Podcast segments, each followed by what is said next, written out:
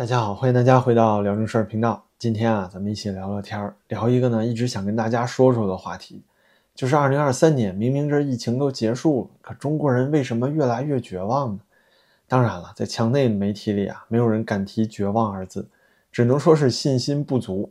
股市信心不足，楼市信心不足，连生孩子啊都信心不足。老百姓呢心里也都明白，现在弥漫在社会的这种情绪啊，其实就叫做绝望。这种绝望表现在股票市场降低印花税、严打做空，甚至国安啊都上场喊话的情况下，在中国政府拿出了史无前例的利好政策的时候，A 股呢仍然是不温不火的鏖战三千点。这种绝望呢也表现在房地产市场，同样是史无前例的利好政策下，却出现了史上几乎最冷的金九银十。今年呢九月、十月，全国楼市同比去年那样一个啊，全国一半人啊都被关在小区里。或者以各种方式被限制人身自由的情况下，依然是量价双跌。同时呢，房地产公司加速暴雷，就连万科这样的优质企业都爆出了债券被抛售的信任危机。而这种深层次的绝望，它不会出现在新闻联播里，也不会出现在小粉红泛滥的社交媒体上。但是呢，嘴虽然被封住了，可你没办法去欺骗市场啊。主流的民意啊，用脚投票，用人民币投票。所以咱们都看到。世界主流经济体在维持高利率的情况下抑制通胀，可咱中国呢，却在量化宽松的环境下，历史利息的最低点位上出现了通货紧缩，消费品价格指数持续低迷，甚至呢还出现了多次负数。还有啊，现在开放三胎，传统的计划生育，所谓这个基本国策都已经彻底消亡的情况下，年轻人呢还是选择不生孩子了。二零二三年啊，预计全年新生儿数量不到八百万。比当年中国兵荒马乱的一九四二年还少。那中国官媒和小粉红呢？哪怕再想粉饰这一切啊，也没有办法掩盖以上咱们说到的这些事实。那中国人为什么这么绝望？咱们就来讲一些啊，最近中国实实在在发生的一些故事。首先呢，第一个故事就来自河南的亮亮和丽君这对九零后小夫妻。最近啊，他们是真火了，火到他们的自媒体账号在十一月二十三号晚上被全网封杀。仅仅是因为啊，他们在直播的时候去找烂尾楼开发商融创维权的时候被打了，随后呢，直播还被 B 站掐断，那全网啊都看到了这令人发指的一幕。紧接着呢，B 站还把他们禁言了啊，果然是标准操作。在中国啊，你懂的，只要这舆情起来了，还是站在弱势群体老百姓这一边的，那这件事儿啊，距离网信办的封口令那就不远了。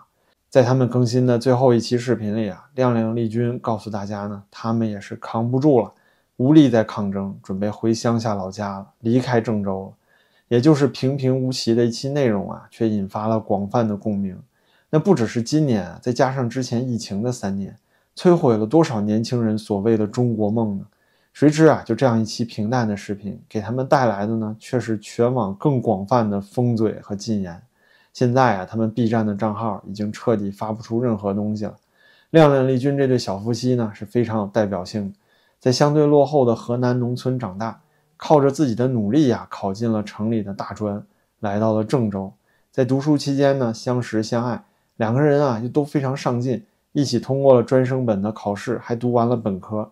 毕业之后呢，结婚、租房、安家立业、找工作。没过几年啊，这丽君就怀孕了。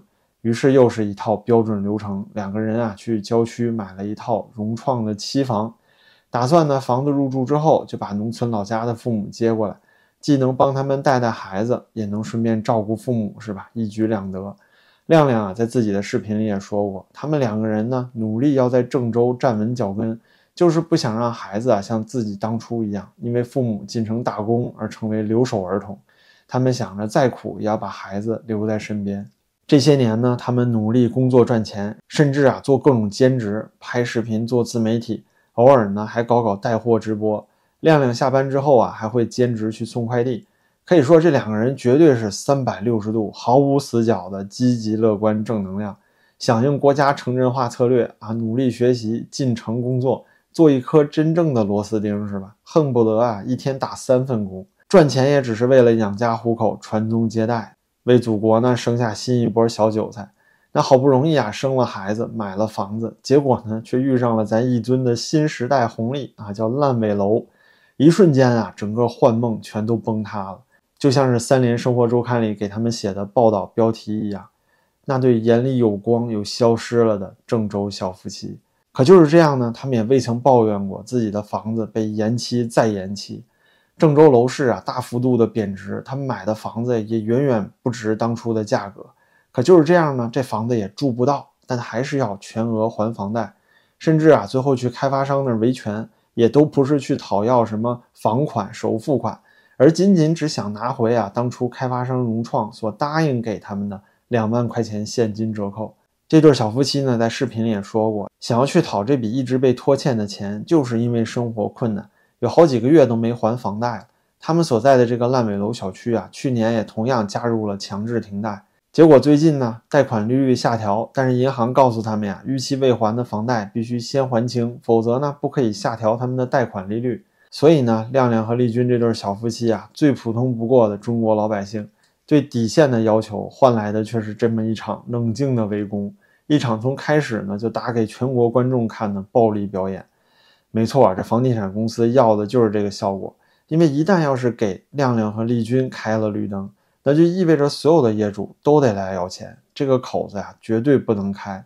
就好像是在足球场里生死攸关的最后几分钟，而对方的前锋呢恰好到了自己的禁区边缘，那融创啊恰恰就是这么一个哎防守者，重心呢已经不太稳了。那唯一的选择就是无视几十台摄像机和十万观众的围观。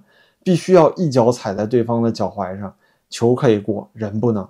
至于说后面会不会有红牌啊，罚一人一球能不能进呢，都是后话了。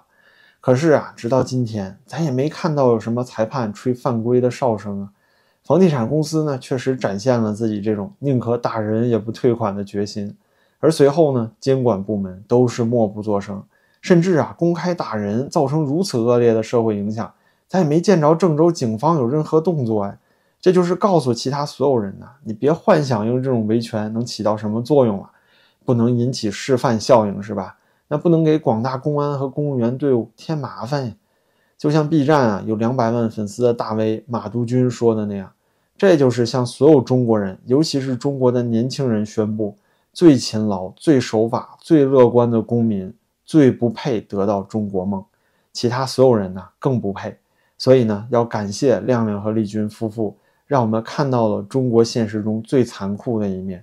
就在马杜军这一期啊，名为《模范夫妻中国梦毁在融创烂尾楼》的视频发出之后不久呢，他的 B 站账号也被封禁了。毫无疑问呐，如此大范围的控评和封杀，这绝对不是 B 站一家可以做到的。这肯定是网信办已经开始有意的引导和控制舆情了。这是中国官方感到恐惧。原本呢，是个他们根本都不在意的小事儿。没想到啊，能引起民间如此剧烈的共鸣和抗议，这就是因为官老爷们太不食人间烟火了。那是不知道也不在意啊，中国的这些烂尾楼业主们，还有这些广大年轻人生活有多苦，他们想到的只有维稳啊，尽快平息事态的发酵。这就让我呢想起了一句话：如果说啊，您家里两个孩子打架了，你肯定会问清楚缘由，是吧？该批评批评，该教育教育。可是您再想想，如果是您家两头猪打架，你肯定啊果断就认定他们俩是互殴，因为你根本不想知道原因，你只想要猪圈里的稳定啊。真相不就是这样吗？可是说到这里啊，即便这亮亮、丽君两个人已经是很惨了，底层的年轻人奋力拼搏，最终换来的不过就是落寞离场，但这也依然算不上足够的绝望。真正更让人绝望的是什么呢？就这对年轻夫妇啊，网上很多人说他们是底层年轻人中国梦幻灭的过程，但问题的关键是他们真的是底层吗？根据他们视频里说的啊，曾经月供六千三百块房贷占了收入的百分之七十，也就是说他们的家庭月收入呢，税后在九千块钱出头，那平均下来呀，就是每人每个月四千五，这是个什么概念呢？这里啊，咱们还是做到最最保守，咱不去看那二零二零年中金公司发布的月收入五千元及以下的人占中国总人口百分之九十五这样的数据了，是吧？不是说这个太夸张吗？好，那咱们呀就看水分最大的统计局的数据。根据统计局呢，二零二二年的统计，全国居民人均可支配收入的中位数是三万一千三百七十元，平均到每个月呢两千六百块。其中啊，城镇居民人均可支配收入中位数是四万五千一百二十三元，也就是说每个月三千七百六十元。而亮亮和丽君呢，人均四千五，这很明显已经大大超过了全国的平均水平，甚至呢超过了城镇人口的平均收入水平。虽然啊，咱不说他们是大富大贵，但这绝绝对对的不是社会底层吧？再说啊，这两个人还有一个非常特殊的属性，他们是自媒体 UP 主啊，全网粉丝呢加在一起有二十多万，这绝对是一个有一定话语权的人了。这也是为什么全中国各地啊这么多烂尾楼业主，几乎每天都发生着各种维权事件。您如果打开微博呀，看看推特呀，这些事儿啊，您几天都看不完。开发商打人的更是比比皆是。但唯独呢，亮亮和丽君这件事儿火了。他们的故事啊，从一开始的曝光度足够高，传播程度足够广，这才吸引了像南方都市报这样媒体的兴趣。所以说呢，他们在中国不是弱者，不算底层。甚至是掌握了一定话语权的强势群体，可结果又怎么样呢？说打你就打了。中国的法律啊，好像废纸一样，合法购买的房子，你说烂尾就烂尾，延期就延期，也没有什么说法，更没有补偿。合同里呢，白纸黑字写的现金折扣也可以直接赖掉。你敢来要，我就敢打。法律什么不存在的，这就是咱现在中国的社会。如果说啊，亮亮和丽君的话语权现在都被抢走了。那那些真正的社会底层呢，就更别想发出一丝声响了。他们自己啊，过着苦难的日子，让那些岁月静好的小粉红们来替他们赢麻了。而且呢，这样的烂尾楼，这样悲惨的业主，中国还有多少啊？如此涉及重大民生的事情啊，中国官方呢，从未真正统计过烂尾楼的数量，也就只有啊，像野村证券这样的啊，境外敌对势力曾经在2022年估算过，中国的烂尾楼呢，大概有两千万套左右。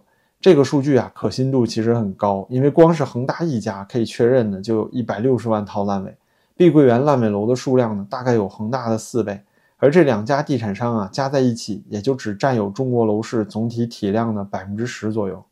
那么两千万套烂尾楼啊，这就意味着它背后将近两千万个像丽君和亮亮一样的家庭，这些人呢都在痛苦的挣扎，可是他们却没有像亮亮和丽君一样说话的机会。于是呢，中国就这样宣布脱贫了，全民奔小康了。就像小粉红们啊最爱说的一样，只要我自己不饿，哎，饿肚子的人呢，他又说不出话来，那不就是全国人民都吃饱了吗？接下来啊，咱再说一个故事，还是今年发生在河南，在河南的洛阳益阳县，是一对儿叫王小文和徐庆丽的夫妇，为了救活一个2014年就停工的、已经烂尾了七年的龙苑小区。在镇政府的见证下啊，这都白纸黑字有合同的，与当地开发商新诺公司签署了合作协议，投资两千万，在这个烂尾小区呢，基本上业主可以入住的情况下，也就是说楼差不多盖好了，这丈夫王小文呢，却因为被指控非法吸收公共存款罪而被刑事拘留了。在新闻里说啊，他妻子徐清丽就哭诉啊，我们把烂尾楼是建好了，结果呢，最后把我们赶出去了，钱也没还给我们，最后人还给抓了。您看看，这黑社会都没这么黑吧？同时呢，这新闻也明确讲到，两千万已经投进去了，效果也很明显，就是烂尾楼呢，最终是完工了。可到了快摘桃子的时候啊，最后一步呢，是要把花钱救活桃树的两夫妻先给直接就地正法。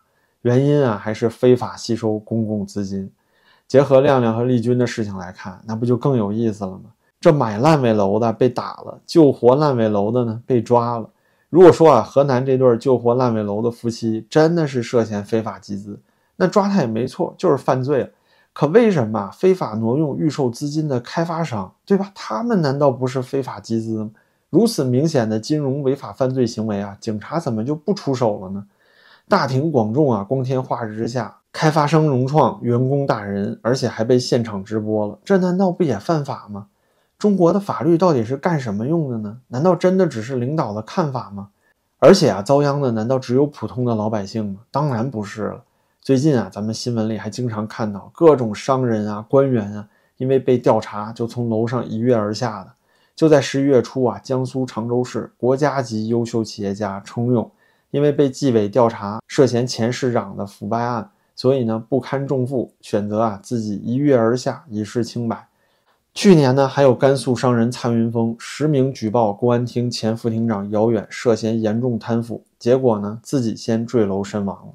我想啊，如果大家了解一点民主社会，看看墙外的新闻，也都能知道，商人犯罪，对，时有发生，尤其是经济犯罪，这也经常见到。但是在被检察院起诉之后啊，往往面对的是漫长的司法拉锯战。你有见过像中国这么多坠楼的吗？如果说啊，这司法程序公开透明，且不说中国有多少都是冤案，比如说重庆唱红打黑的时候，还有监狱里关着的孙大武，咱单说啊，就真正犯罪的这些商人，如果能够确信自己可以得到公正的判决，走正常的、公开透明的司法程序，那他们至于走上绝路吗？如果说啊，这些维持社会公平正义的法律和公检法系统既得不到公众监督，也没有透明的程序，就连像商人和高官这样的都成了树上的寒蝉，那凭什么还让咱们老百姓有信心呢？这难道不就是中国社会充满绝望的底层原因吗？我们在墙内的每个人啊，其实都好像是亮亮和丽君，时时刻刻呢，大家都在玩着俄罗斯轮盘赌的游戏。还要期盼着这些不幸啊发生在别人身上，不要在自己身上。哪怕就是个小粉红啊，在明白了中国社会的规矩之后，都会充满不安感。只不过他不说吧，否则啊，中国小粉红这么多，咱怎么没见着他们真金白银的去投楼市股市呢？怎么没见到消费有起色呢？他们在怕些什么呢？那好吧，今天呢就聊这么多，非常感谢您的陪伴。如果喜欢我的视频，别忘了点击订阅。您的支持呢，对我也十分重要。感谢您的点赞、评论和转发，咱们就下期再见了。大家都要保重啊！